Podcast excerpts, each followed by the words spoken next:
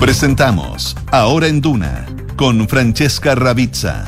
Auspicio de Sonda, líder en transformación digital. Y Credicorp Capital, servicios financieros. Duna, sonidos de tu mundo.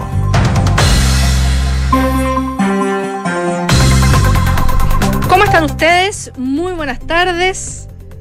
Faltan segundos para que sea la una en punto. De hecho, ya es la una en punto. Bienvenidos a una nueva edición de Ahora en Duna. Vamos a estar contando noticias relacionadas con el balance de los incendios, eh, noticias internacionales, pero también vamos, como siempre y habitual, a contarles cómo está el pronóstico del tiempo para Santiago y el resto de las regiones del país. A esta hora en Santiago los termómetros marcan los 26,7 grados y se espera una máxima de 30 grados para hoy en la capital del país. En Valparaíso, donde nos pueden escuchar a través del 104.1, se espera una máxima de 20 grados. Ya a esta hora los termómetros marcan los 18 grados y ya durante la tarde se supone que va a despejar en Valparaíso.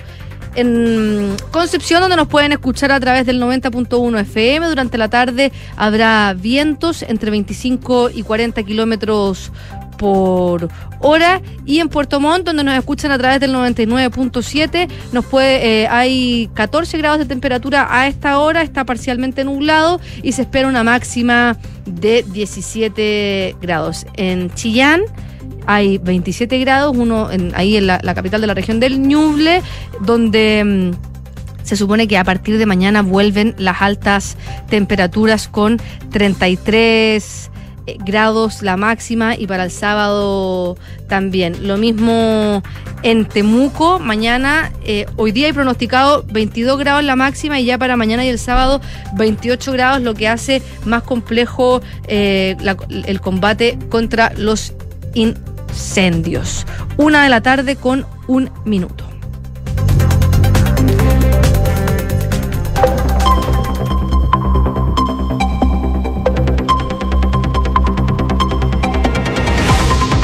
El Ministerio Público calificó de improcedente las críticas contra los jueces y los fiscales chilenos realizados en la carta filmada por Alberto Fernández. Este miércoles el denominado Grupo de Puebla publicó una misiva en apoyo al ex candidato presidencial chileno Marco Enrique Ominami, quien actualmente está enfrentando el juicio oral por el caso SQM.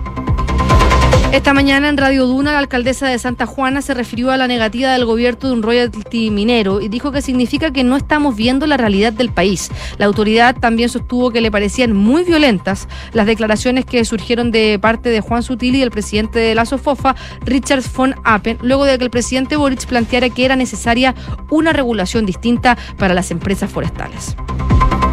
El delegado eh, presidencial regional de la Araucanía, José Montalva, sostuvo que están evaluando junto al jefe de Defensa Nacional restringir el movimiento en ciertas rutas de la región. Esto por los antecedentes que se manejan que indicarían que en ciertos puntos se generan más focos de incendio, sumando a los datos conocidos ayer respecto a la intencionalidad de los siniestros. La canciller Urrejola calificó de dictadura totalitaria a Nicaragua y le pidió a la comunidad internacional estar a la altura.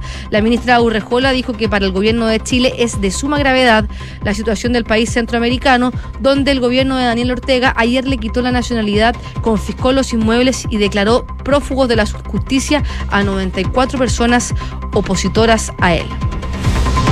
El comunero mapuche Facundo Yones Guala, líder del grupo Resistencia Ancestral Mapuche y quien permanece detenido en Argentina tras estar un año prófugo de la justicia chilena, envió un mensaje desde la cárcel pidiendo disculpas por ser detenido bajo los efectos del alcohol y además solicitó al gobierno de ese país no ser extraditado. Desde prisión, el comunero insistió en que se encuentra detenido en condición de preso político.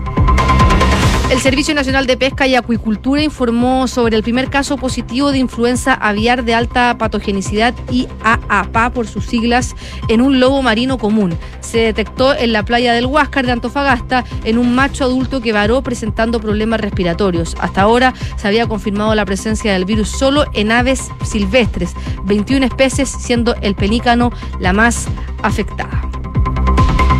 China acusó al Congreso de Estados Unidos de manipulación tras aprobar una resolución contra el presunto globo espía. El Comité de Asuntos Exteriores de la Asamblea Popular de China emitió un comunicado condenando de manera enérgica la resolución. Dijo que se trata puramente de exageraciones maliciosas y manipulación política.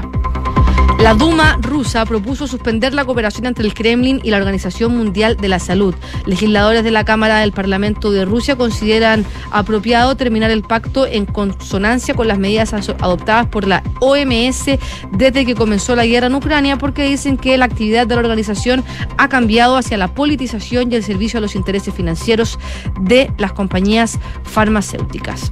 En su visita a Kiev, el ministro de Exteriores de Israel dijo que su país está comprometido con la soberanía de Ucrania. Eli Cohen mantuvo un encuentro hoy con su homólogo Dimitro Kuleva. Se espera el anuncio de la reapertura formal de la Embajada de Israel en la capital ucraniana. Y en el deporte, hoy hay duelo de chilenos por la Europa League. El Bayern Leverkusen de Charles Aranquis recibirá al Mónaco de Guillermo Maripán por los 16 de final del certamen europeo. El encuentro está fijado para las 5 de la tarde y de manera inédita, dos grandes del fútbol mundial se enfrentan por este mismo torneo. El Barcelona va a recibir al Manchester United a partir de las 14.45 horas en el Camp Nou. Una de la tarde con 5 minutos. Hace pocos minutos, el, Ministerio del Interior, a través del subsecretario Monsalve, entregaron un nuevo balance de la situación de los incendios en el centro sur del país y dijo que estamos en una situación de mucha contención de la emergencia que no ha terminado, pero todos los datos dicen que eh, todos los trabajos tienen como resultado una contención de esta emergencia. Así fue como comenzó el subsecretario del Interior Manuel Monsalva a entregar el reporte tras el COGRID por los incendios forestales. Respecto a las cifras, dijo que actualmente en combate hay 50 incendios a nivel nacional y hay 228 en total, 24 menos que ayer y eso es muy importante. Además dijo que en las últimas 24 horas se quemaron 1.200 hectáreas, no se han enviado alertas de evacuación y van tres días sin ningún tipo de alerta de evacuación. Y además se bajaron las alertas rojas de incendios forestales en la región del Ñuble. Y desde Senapred informaron que hay 1.369 viviendas destruidas, 63 se encuentran con daño mayor, 841 con daño menor.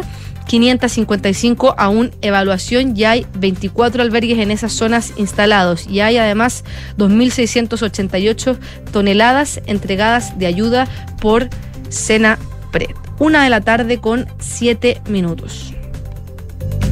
Hay una nota que les quiero contar que mm, entrega la mm, la sección de reportajes de investigación de Radio Bio Bio, que se llama Tío Fiscal, el empleado del Ministerio Público acusado de datar datear a la primera línea del estallido social del año 2019. Este se encuentra, es un empleado de la Fiscalía en la región de Tarapacá, que fue expulsado de esta institución por cargos que lo vinculan a la K-Pop primera línea de Iquique, una organización que según el propio Ministerio Público protagonizó numerosos ataques en la zona cero del estallido social y que entre sus filas se encuentran dos indultados por el presidente Boric. Em, el funcionario, eso sí, dice que esto es mentira, defiende y denuncia una venganza por parte de carabineros y de hecho hoy demandó a la fiscalía donde eh, trabajó con cargos operativos y administrativos por casi 20 años. Eh, la fiscalía, él trabajaba en la fiscalía local de, de alto hospicio y em, una organización que más tarde sería conocida, se llama K-Pop Primera Línea. Esta organización que fue eh, conocida como la responsable de perpetrar varios ataques que convirtieron a la avenida Los Héroes la avenida Héroes de la Concepción en la zona cero en el estallido social de Iquique. Se trata de Eduardo Meneses Santis, que em, la unidad de investigación de Bio Bio Chile accedió a este expediente investigativo donde se lo acusa de eh, entregarle y prestar apoyo logístico a sus integrantes, incluso meterse a sistemas reservados de la Fiscalía. De hecho, primero en, este, en esta organización era conocido como el tío fotógrafo y después tenía un seudónimo dentro de esta organización, de acuerdo a lo que dice eh, el Ministerio Público, como el tío fiscal. Eh, dice que eh, dentro de, las cosas que, hacía, por ejemplo, em, les entregaba información logística a, esta organización para decirle, por ejemplo, dónde era que estaban operando carabineros, por dónde irse y cómo fue que, esto que esto esto ocurrió. Bueno, resulta que la señora de Meneses que se llama Ghislaine Reyes era una de las miembros de esta organización y eh, ahí las investigaciones dicen que a través de intervenciones telefónicas se percantaron que ella era partícipe en la asociación ilícita para la confección de bombas Molotov, por ejemplo, participando en la obtención de insumos para esta. Hay dos figuras, como les decía al comienzo, que alcanzaron notoriedad pública por ser parte de los indultados en diciembre del año pasado por el presidente Boric. Uno de ellos es Claudio Romero Domínguez y Brandon Rojas Cornejos, de 21 y 22 años. Eh, ¿Cómo también se logró eh, identificar a este sujeto. Resulta que dentro de las escuchas telefónicas que hicieron porque les había llamado la atención el comportamiento de Meneses, queda en evidencia que eh, su señora trabaja ahí porque según detalla este proceso administrativo, eh, la, señora de él dijo que si es que llegaba a ser detenida, ella tenía, cito textual, mano para poder ser liberada porque su esposo trabajaba en la fiscalía. ¿Cómo era que entregaba información? Bueno, era de carácter logístico, como la ubicación de las policías, el reconocimiento de los mismos o el estado de sus avances, y esa se la entregaba a su mujer para que ella se la entregara a al resto de la agrupación. Resulta que esta es información reservada porque empezaron a seguir muy de cerca los pasos de Meneses y le solicitaron a la gerencia informática de la Fiscalía Nacional que chequearan si el funcionario había utilizado las plataformas internas para poder buscar información de la llamada primera línea y los peritajes arrojaron resultados positivos. Dicen que eh, este sumario estableció que Meneses empleó su cargo, medios y recursos fiscales para acceder a data rotulada como reservada, la que daba cuenta de la mantención y trauma y trámite de causas investigativas de carácter penal respecto al menos de un sujeto involucrado. Em, un acceso infundado, dice el sumario que se realizó, se transforma no solamente en ilegal, sino que también socava la confianza del mismo eh, de la misma institución. Cuando se conocieron estos resultados, a Meneses se le hizo llegar un escrito dirigido em, con esta situación y él entregó parte de su argumento en el que él le bajó el perfil haber realizado eh, este ingreso al sistema de fichas del Ministerio Público y dijo que se trata de un comportamiento generalizado en toda la fiscalía sin que sea un misterio que todos los funcionarios ingresan a consultar en la base de datos sobre personas que están siendo eh, investigada. Dijo que aparte no la divulgó a nadie y quedó solamente en su fuero interno. Respecto a su participación antes como el tío fotógrafo, dice que él tiene como pasatiempos la fotografía y fue invitado además a participar como observador de derechos humanos. Según eh, el Ministerio Público, dicen que esta explicación fue inverosímil para ellos,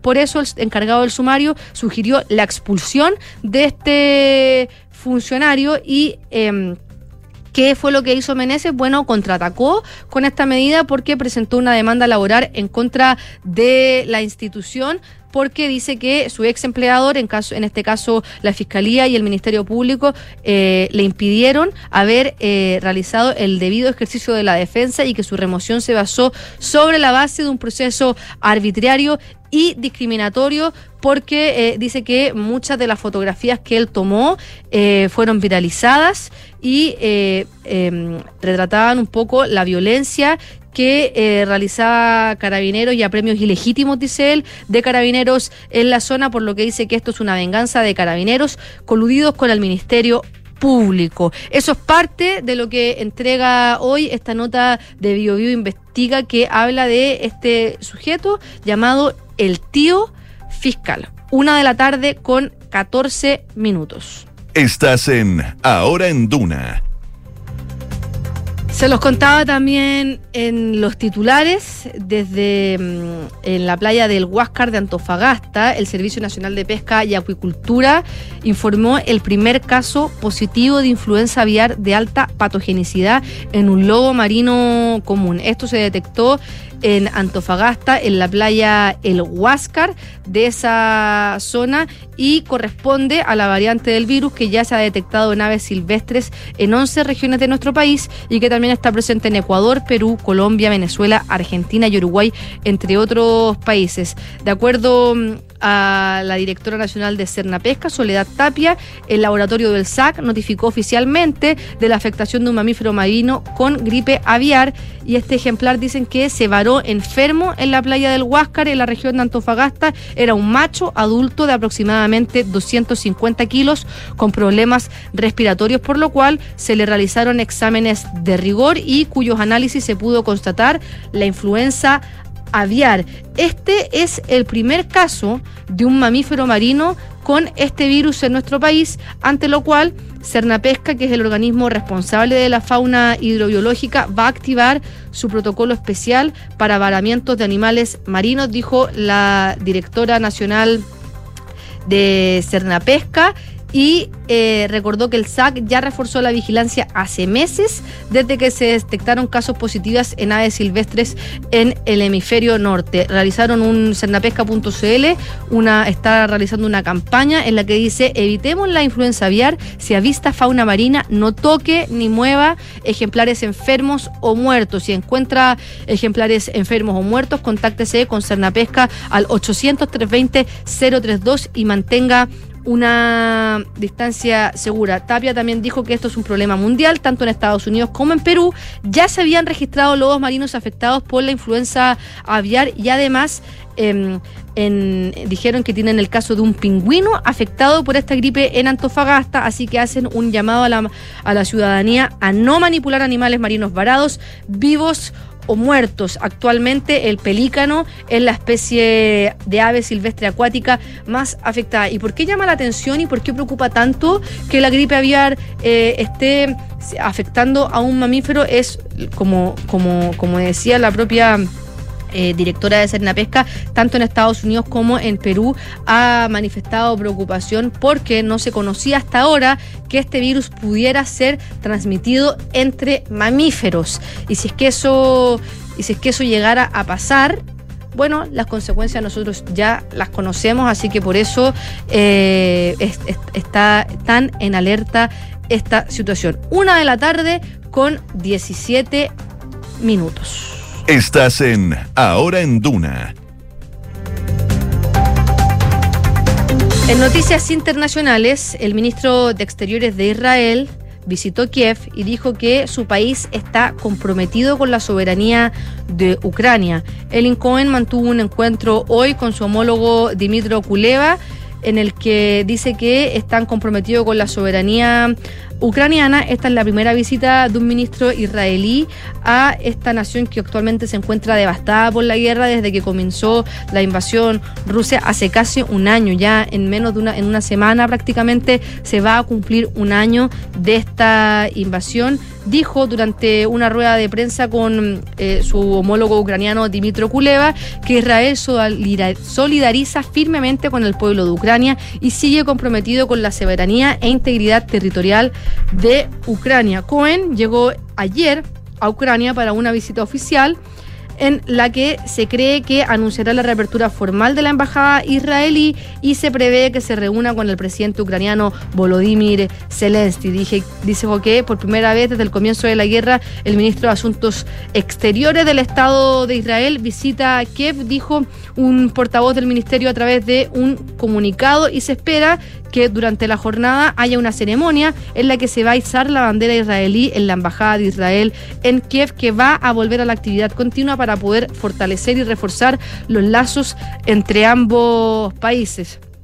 El, como les decía, eh, el cargo israelí llegó esta mañana a la capital ucraniana tras una intensa agenda internacional que los llevó a Turquía y destacó que su ministerio es la primera visita de un ministro y un cargo israelí de este rango a Ucrania desde que estalló la guerra. Desde el inicio del conflicto, recordemos, Israel condenó la invasión, apoyó la soberanía e integridad territorial de Ucrania y se alineó con la postura de las potencias occidentales encabezadas por Estados Unidos y la Unión Europea, aunque con más cautela por su estrecha con Rusia. De hecho, Israel no le puso sanciones a, a, Moscú, no ha enviado armas o material militar a Ucrania, más allá de materiales de protección personal, por no comprometer la alianza geoestratégica que tienen con el Kremlin en Oriente Medio y en el conflicto del contexto con Siria. Desde hace años que Rusia permite a Israel bombardear objetivos militares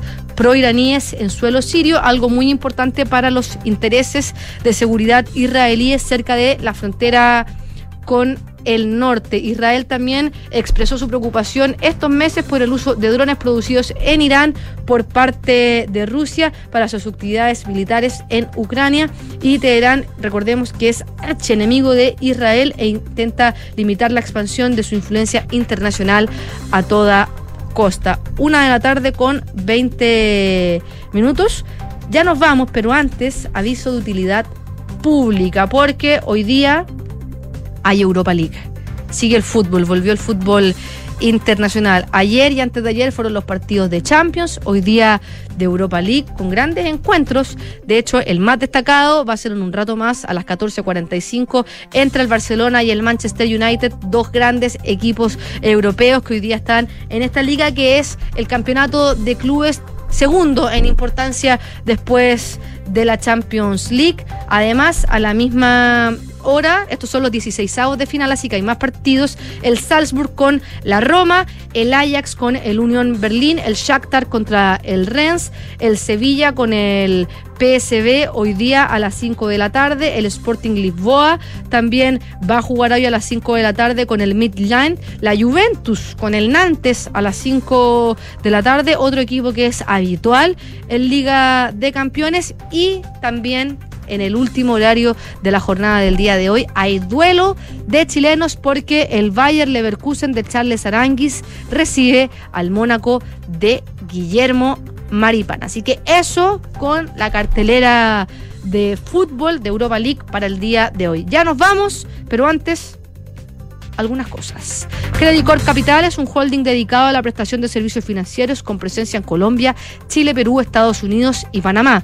Conoce más en creditcorpcapital.com. La transformación digital de tu negocio nunca estuvo en mejores manos. En Sonda trabajan para que disfrutes tu vida innovando y desarrollando soluciones tecnológicas que mejoran y agilizan tus operaciones. Conócelos hoy. Sonda Make It Easy. Una de la tarde con 22 minutos. Ya nos vamos. Dejamos hasta aquí esta edición de Ahora en Duna, pero sigue